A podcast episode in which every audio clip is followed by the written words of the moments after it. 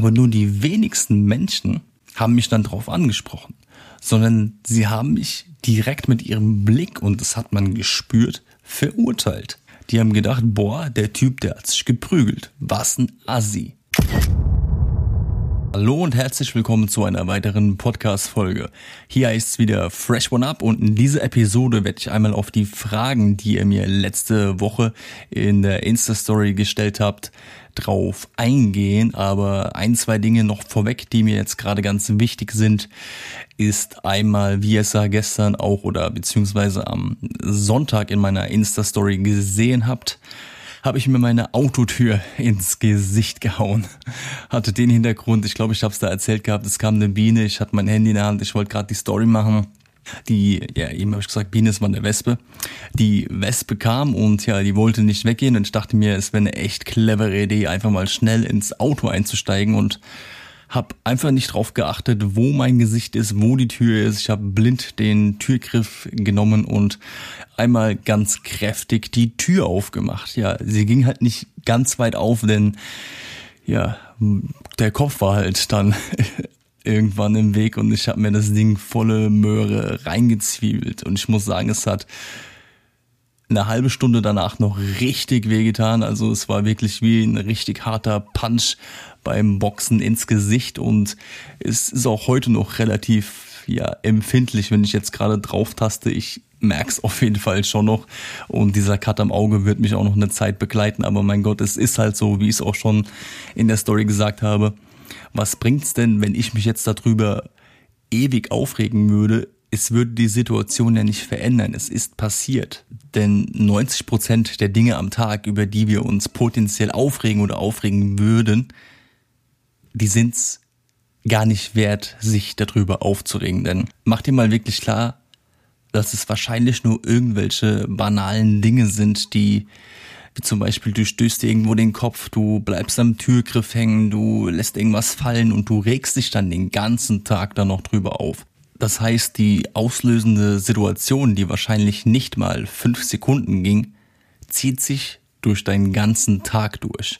Das heißt, dieser negative Frame, den du aus dieser Situation nimmst, begleitet dich, wenn du es zulässt, den ganzen Tag. Du bist gegenüber allen anderen dann nur negativ eingestellt. Und das ist es ja absolut nicht wert, denn diese fünf Sekunden gegen einen ganzen verdammten Tag, das ist kein guter Trade. Deswegen, wenn sowas passiert, reg dich nicht drüber auf. Geh in dich und frage dich, macht es denn gerade Sinn, sich so darüber aufzuregen?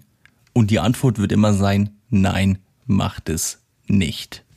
Und warum gerade ich das so sagen kann, ist der Hintergrund, dass ich tendenziell die Person war vor noch gar nicht allzu langer Zeit, die sich über solche Situationen sehr, sehr aufgeregt hat. Das heißt, ich habe mir irgendwo den Kopf gestoßen oder bin irgendwo hängen geblieben und habe mich dann über diese Situation wahnsinnig aufgeregt. Das heißt, ich habe zugelassen, dass mich dieser negative Frame den ganzen Tag begleitet. Und irgendwann kam dann natürlich auch der Moment, wo ich gemerkt habe, hey, das macht überhaupt keinen Sinn.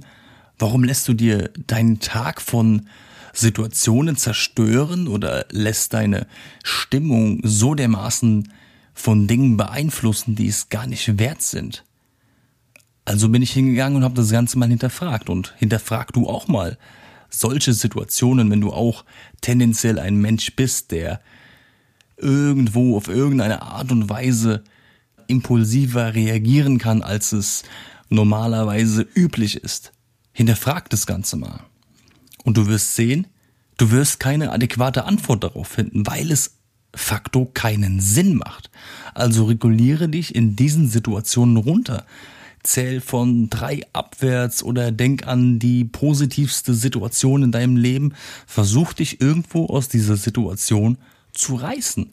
Und du wirst merken, je öfter du das machst, desto weniger Situationen wirst du ausgesetzt sein, wo du darüber nachdenken musst, weil du von ganz alleine schon komplett ruhig bleibst, weil du das dir in dem Moment so beigebracht hast, du hast es konditioniert. Da stellt sich nicht mehr die Frage, hey, macht Sinn, sich jetzt aufzuregen, sondern du bleibst einfach ruhig. Und genau das ist der Punkt. Die Konditionierung. Du kannst alles in deinem Leben konditionieren. Und in einem Sticker war auch die Frage, wie kann man denn Routinen einbauen oder sich die Zeit besser einteilen? Wie kann man das konditionieren? Und um das mal in einer Story zu verpacken, ich war auch lange Zeit der Typ, der ziemlich random unterwegs war am Morgen. Ich bin aufgestanden, bin ins Bad, hab mir die Zähne geputzt und bin dann wieder raus, hab mir einen Kaffee gemacht. Ich sah noch total waste aus, bin trotzdem raus auf dem Balkon mit meinem Kaffee, Kippe an und ja, erstmal den starten den Tag. Handy ein bisschen durch Facebook, durch Instagram gescrollt. Der völlig falsche Frame für in den Tag. Wie kannst du die Routine am Morgen viel besser gestalten? Das habe ich auch, glaube ich, schon des Öfteren erklärt. Auf jeden Fall der wesentliche Punkt ist, und ich kann es immer und immer wieder nur euch ans Herz legen, lasst die Finger von eurem Handy. Es klingt wirklich so dermaßen banal, aber es hat so einen großen Effekt, nicht morgens direkt auf dieses Handy zu schauen. Probiert's aus und ihr werdet sehen, dieser Effekt, den ihr da haben werdet, nicht mit diesem Druck und diesem Negativen geframed zu werden, bringt euch viel entspannter in den Tag. Also geht mal hin und denkt über alle Situationen am Tag nach, die ihr so durchlebt. Wann machst du dich fertig? Wann isst du? Wann fährst du zur Arbeit? Wie sieht deine Freizeitgestaltung aus? Und dann zwischen diesen ganzen Dingen selektiere mal, was ist die Zeit, in denen du am unproduktivsten bist? Wann liegst du auf der Couch, ziehst den Netflix rein oder hängst einfach nur rum und schaust, schaust auf dein Handy? Geh mal wirklich ganz rational an die Sache ran und zieh dir diese Situationen raus und schreib sie auch mal auf. Und genau diese Momente, die du dann aufschreibst, diese Stunden, in denen du unproduktiv bist. Das ist die Zeit, in der du anpacken musst. Da kannst du am meisten verändern. Denn es wird sich immer beklagt, man hat zu wenig Zeit am Tag oder es ist keine Zeit dafür da und wie du es auch drehst und wendest. Wenn du mal ganz ehrlich zu dir bist, du hast diese Zeit. Du hast die Zeit, ins Gym zu gehen. Du hast die Zeit, zu Hause aufzuräumen.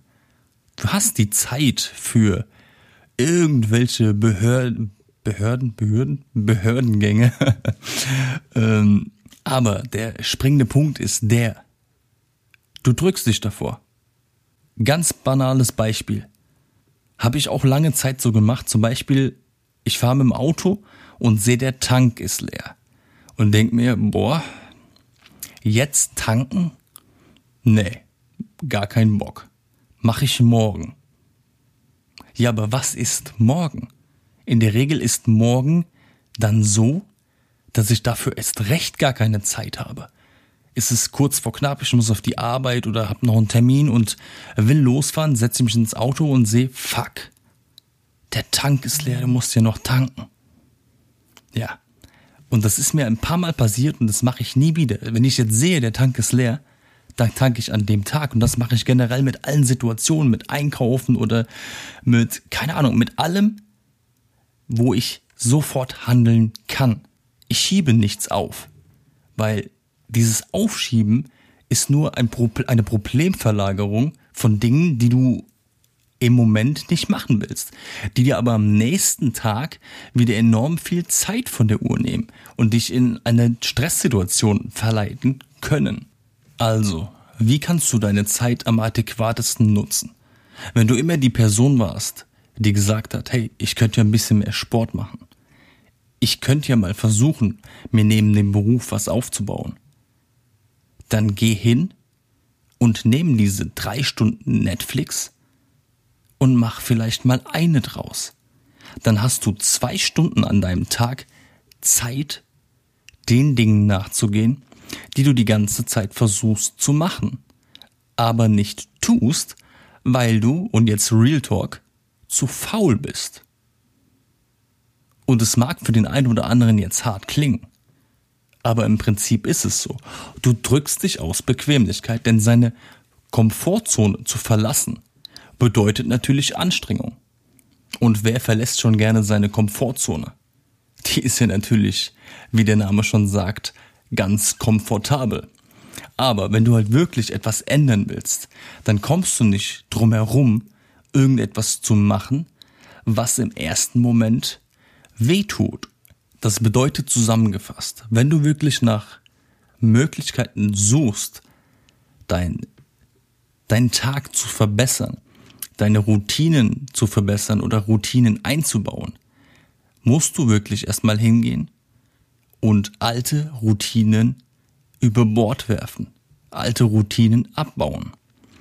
Denn diese negativen Angewohnheiten, und es sind in dem Moment negative Angewohnheiten, weil du ja versuchst, neue positive zu implementieren, müssen erstmal aus deinem alten Gedankenkonstrukt verschwinden. Denn es dauert seine Zeit, neue Gewohnheiten zu etablieren, implementieren. Im Schnitt sind es, glaube ich, so um die 66 Tage, die du brauchst, um etwas konstant zu machen und dann auch deinem Kopf so zu suggerieren, hey, das machen wir jetzt jeden Tag. Und dann wird es nach diesen 66 Tagen ganz von alleine gehen. Du musst da gar nicht mehr drüber nachdenken. Du machst es einfach automatisiert. Und im Punkto Zeitmanagement, wo ich gefragt wurde, und da muss ich auch erstmal ganz ehrlich sein, das habe ich die Woche auch sehr verbaselt. Ich habe gestern auch schon versucht, gestern Nacht um circa halb drei den Podcast schon aufzunehmen, aber mein Energielevel war einfach absolutely low. Ich habe keinen klaren Satz rausbekommen, die Sätze haben keinen Sinn gemacht und ich habe nach circa einer halben Stunde dann gesagt, okay, das macht gar keinen Sinn, ich werde es jetzt am nächsten Tag, also heute nochmal äh, versuchen und es ist jetzt tatsächlich von der Uhrzeit nicht besser geworden. Wir haben jetzt 1.52 Uhr, aber man muss dazu sagen, ich hatte heute Spätdienst, das bedeutet, ich war um, glaube so halb elf, viertel vor elf, ja, mal so halb elf war ich zu Hause gewesen und brauchte dann erstmal so circa eine Stunde, um mich runter zu regulieren. Dann bin ich hochgegangen und habe mich hier oben mal rangesetzt, habe noch ein paar Sachen vorbereitet für morgen. Dann bin ich an den Podcast rangegangen. Jetzt nach dem Podcast wird es ja auch noch ein bisschen Arbeit geben. Es wird dann heute auch wieder so circa drei, vier Uhr werden, bis ich ins Bett komme. Und das ist tatsächlich ein ganz großer Punkt für das Energielevel. Denn ich hatte die vorangegangene Woche sieben Tage am Stück Frühdienst und ich habe mich wirklich nach dem siebten Tag gefühlt wie ja ausgeschissen. Denn ich war mit durchschnittlich vier Stunden Schlaf am Tag, sieben Tage lang, auf gut Deutsch gesagt, platt. Ich war fertig. Und das hat halt auch den Hintergrund gehabt, dass ich vom Zeitmanagement her total hinterhergegangen habe. Mein Kopf, der kam überhaupt nicht hinterher. Ich war gar nicht konzentriert und habe wirklich jeden Tag Stunden und Stunden und Stunden verloren. Habe Dinge nicht erledigen können, weil ich dann auch mal wirklich komplett unproduktiv war. Und dafür brauche ich eine komplett neue Strategie, was ich jetzt dir damit sagen will. wenn du jetzt auch in der Situation bist, wo du neben deinem Beruf etwas aufbauen willst oder du willst auch neben deinem Beruf deine Freizeit effektiver gestalten, aber du kannst es aufgrund deines niedrigen Energielevels vielleicht nicht. Da ist es jetzt extrem wichtig, dass du für dich rausfilterst. Wie kannst du deinen Tag viel, viel besser planen? Ich musste rausfinden, dass ich in den drei Wochen, wo ich Urlaub hatte und mein Business geplant habe, ja viel freier war. Ich hatte ja den ganzen Tag Zeit. Ich konnte da bis nachts drei, vier Uhr hier oben an meiner Workstage sitzen und hasseln. Das war kein Thema, weil ich habe am nächsten Tag einfach auch bis neun schlafen können. Und wenn du das berufsbegleitend machst, dann fehlt dir einfach dieser Schlaf. Du hast ja, bei mir sind es acht Stunden, die dir am Tag fehlen, in denen du produktiv sein könntest für deine persönlichen Belange. Die fehlen dir ganz einfach. Und wie geht man jetzt hin und versucht oder, oder kann das Ganze produktiv gestalten? Ich habe mir dahingehend Gedanken gemacht, okay, ich habe Frühdienst oder Spätdienst. Ich muss einfach durchspeisen. Es ist die blödeste Lösung, die man finden kann, aber in dem Fall geht's nicht anders. Ich muss mich da durchbeißen. Und da kommen logischerweise auch Phasen, wo ich komplett zerstört bin und mir auch sage, hey, ich kann das nicht mehr und es macht mich total fertig. Die kommen und die sind auch da. Ich habe Tage, wo ich mir gesagt habe, ich kann nicht mehr. Ich werf das alles hin.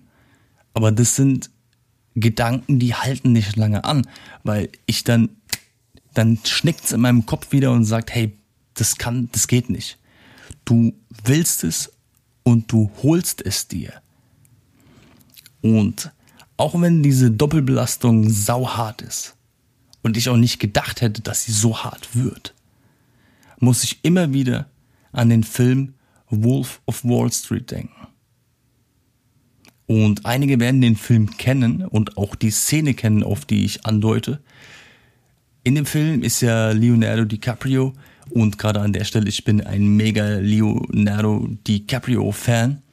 Und du siehst in dieser Szene, wo Jordan Belfort gerade seinen ganzen Angestellten, äh, Angestellten verkünden will, dass er aufhört und dazu gezwungen wird, jetzt von der, vom FBI alles hinzuschmeißen.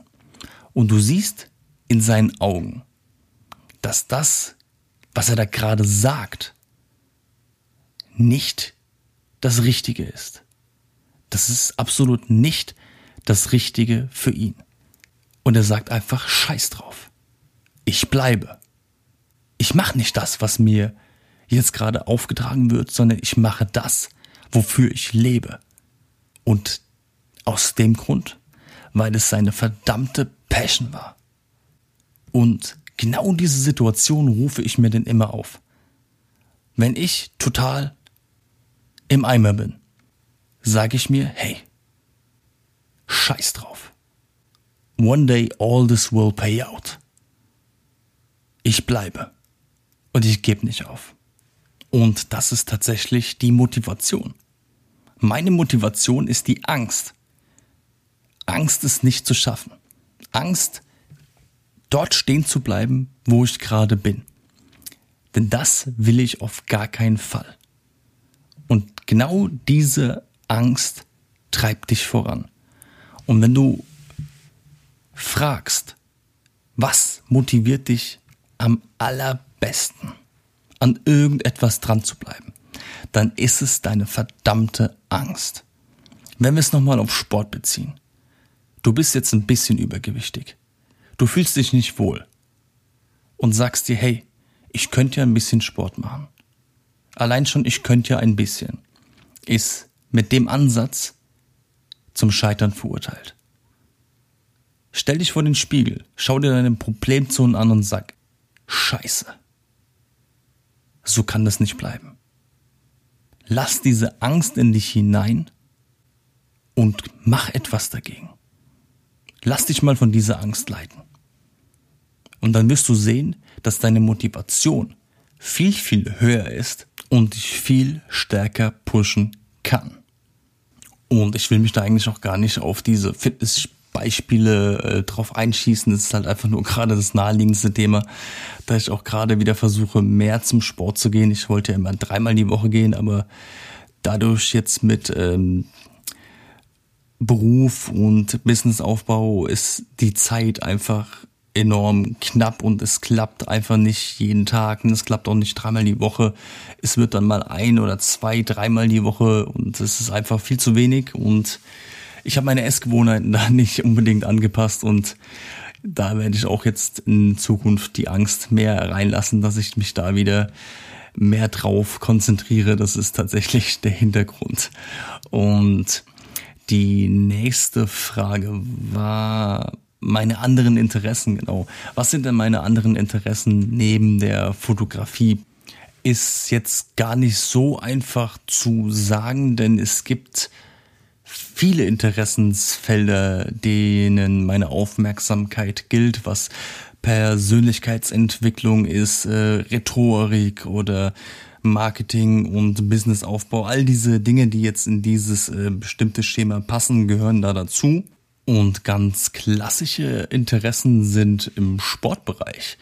Ich oute mich jetzt mal und sage, ich bin ein wirklich großer Formel 1 Fan. Ich bin Motorsport verrückt. Ich versuche wirklich jedes Rennen zu schauen und ich bin seit lange, lange ähm, Lewis Hamilton Fan und Mercedes Fan und früher schon mit der Kindheit bin ich ja auch mit Michael Schumacher aufgewachsen. Das war ich bin mit dem Motorsport quasi dadurch schon direkt in Kontakt gekommen und bin auch dabei geblieben. Klar, es war mal eine kurze Lücke, als die Formel 1 kacke wurde. Und dann wurde sie wieder besser. Viele sagen, es ist heute noch kacke, aber das ist mir prinzipiell ziemlich egal. Ich schaue es gerne. Ich kann sagen, ich bin Fan und würde auch wirklich gerne wieder bei einem Rennen dabei sein. Ähm, wir fahren ja jetzt dieses Jahr auf dem Nürburgring, aber leider ohne Zuschauer. Das letzte Rennen, wo ich vor Ort war, war 2014 in Belgien. War auf jeden Fall ein mega Erlebnis und ich würde es auch jederzeit wieder machen. Und ansonsten schaue ich gerne Football. Ich bin jetzt nicht so der klassische Fußballfan, war ich früher mal und wenn ich jetzt da noch mein Outing gebe, dann ist es ganz vorbei. es war früher Schalke 04 und jetzt bin ich tatsächlich nur noch auf Football geframed und da kann ich mir jetzt nicht jeden Sonntag, jetzt im September geht die Saison wieder los, jedes Spiel anschauen, aber Super Bowl und die Playoffs sind immer safe dabei und jedes Spiel, das ich so noch verfolgen kann in der Regular Season, das ziehe ich mir auch rein. Und um da jetzt auch nochmal ein Team zu nennen, sind die Seahawks, wie auch in meiner Tasse, in meiner Story öfters schon gesehen habt. Und der nächste Punkt, der gefragt wurde, ist Kritik, Kritik am eigenen Bild. Und Kritik am eigenen Bild, ja, ist sehr wichtig. Ich bin, habe immer ein offenes Ohr für euer Feedback und für eure Kritik. Zum Beispiel, Bevor ich ein Bild auf Instagram rausgebe, geht's zu meinem, ja, jetzt in Anführungszeichen, äh, Qualitätsbeauftragten Dennis und der muss das Ganze erstmal abnehmen und gibt mir dann auch wirklich konstruktive Kritik, was findet er gut und was findet er nicht gut. Und damit kann ich sehr, sehr gut umgehen. Und das empfehle ich jedem Einzelnen. Wenn ihr wirklich jetzt Kritik auf, jetzt nicht nur auf eure Bilder bezogen, sondern generell Kritik zu eurer Person oder was auch immer bekommt, nehmt es konstruktiv. Es sei denn, es ist beleidigend. Dann nehmt es nicht konstruktiv, dann ist es nämlich Bullshit. Aber wenn die Kritik konstruktiv ist, nehmt sie immer an, weil es ist immer ein wesentlicher Punkt, wo man sich verbessern kann. Diese Person gibt dir dann immer Feedback, wie deine aktuelle Ist-Situation ist und wie du von anderen wahrgenommen wirst. Und so kannst du dich am besten verbessern. Und wenn wir jetzt mal ehrlich sind, jeder kriegt gerne Lob, das ist, äh, steht außer Frage, natürlich ist es so. Aber es ist nicht das Lob, was dich in Dingen verbessert, sondern es ist die Kritik, die dich verbessert. Die Kritik verleitet dich dazu, besser zu werden. Dir sagt jemand, hey, das ist nicht gut und du sagst ja, okay, dann mache ich es eben besser. Und deswegen ist Kritik anzunehmen und Kritik zu bekommen auch so wahnsinnig wichtig. Aber wenn du jetzt Menschen hast, die die Fehler immer nur bei dir suchen und das wirklich kontinuierlich und immer und immer wieder und so Leute habe ich auch in meiner Instagram-Liste gehabt, die haben ihre eigenen Fehler nicht gefunden oder wollen von ihren eigenen Fehlern immer ablenken. Denn sich selbst irgendetwas einzugestehen ist viel schwieriger, als einfach mit dem Finger auf irgendjemanden zu zeigen und sagen, ey, der ist kacke. Deswegen hör auf solche Schwachköpfe einfach überhaupt nicht. Denn Leute, die am lautesten schreien, haben am Ende am wenigsten zu sagen. Eigentlich wollte ich jetzt auch gerade die Podcast-Folge hier enden lassen, aber da ist mir noch eingefallen, dass ich ja am Anfang, wie ich über den Cut an meinem Auge gesprochen habe, noch eine komplette Sequenz vergessen habe. Und zwar ist mir aufgefallen, ich war gestern einkaufen oder war auch auf der Arbeit dann und die Leute haben mich angesehen und ich habe gemerkt, hey, die schauen direkt auf diesen Cut. Aber nur die wenigsten Menschen haben mich dann drauf angesprochen, sondern sie haben mich direkt mit ihrem Blick, und das hat man gespürt, verurteilt. Die haben gedacht, boah, der Typ, der hat sich geprügelt. Was ein Assi. Und sind wir mal ganz ehrlich, wir wissen ja, wo dieser Cut herkam. Es geht halt einfach nur um die Wahrnehmung, um diese oberflächliche und nicht über den Tellerrand schauende Wahrnehmung. Deswegen verurteile Menschen nicht nach ihrem Äußeren oder beurteile Menschen nicht nach ihrem äußeren Erscheinungsbild. Zum Beispiel kannst du in einem Autohaus arbeiten, du arbeitest jetzt sagen wir mal bei Porsche und da kommt der Bauer Udo mit seinen Gummistiefeln und seiner Latzehose und vielleicht noch, noch mit einem total klischeehaften ähm, Getreidehalm im Mund in dein Porsche Autohaus und sagt, er kauft jetzt hier einen GT2 RS für 200 oder glaub 350.000 Euro. Und du sagst ihm, guter Mann, da ist die Tür. Und der gute Mann geht dann an seinen Kofferraum, holt einen Koffer heraus und zeigt dir dann 350.000 Euro Cash. Wie fühlst du dich in dieser Situation? Du würdest wahrscheinlich vor Scham im Boden versinken. Also be- oder verurteile Menschen nicht nach ihrer äußeren Erscheinung. Das war's prinzipiell auch schon mit dieser Podcast-Folge. Ich hoffe, du hattest Spaß zuzuhören und konntest auch einige Dinge mit rausnehmen. Gib mir gerne mal Feedback dazu. Schreib mir auf Instagram Julian, Julian Deal zusammengeschrieben, Deal ohne H. Und gib mir da mal deine Einschätzung zu dieser Podcast-Folge. Gib mir dein Feedback. Und ja, bis dahin, Cheerio.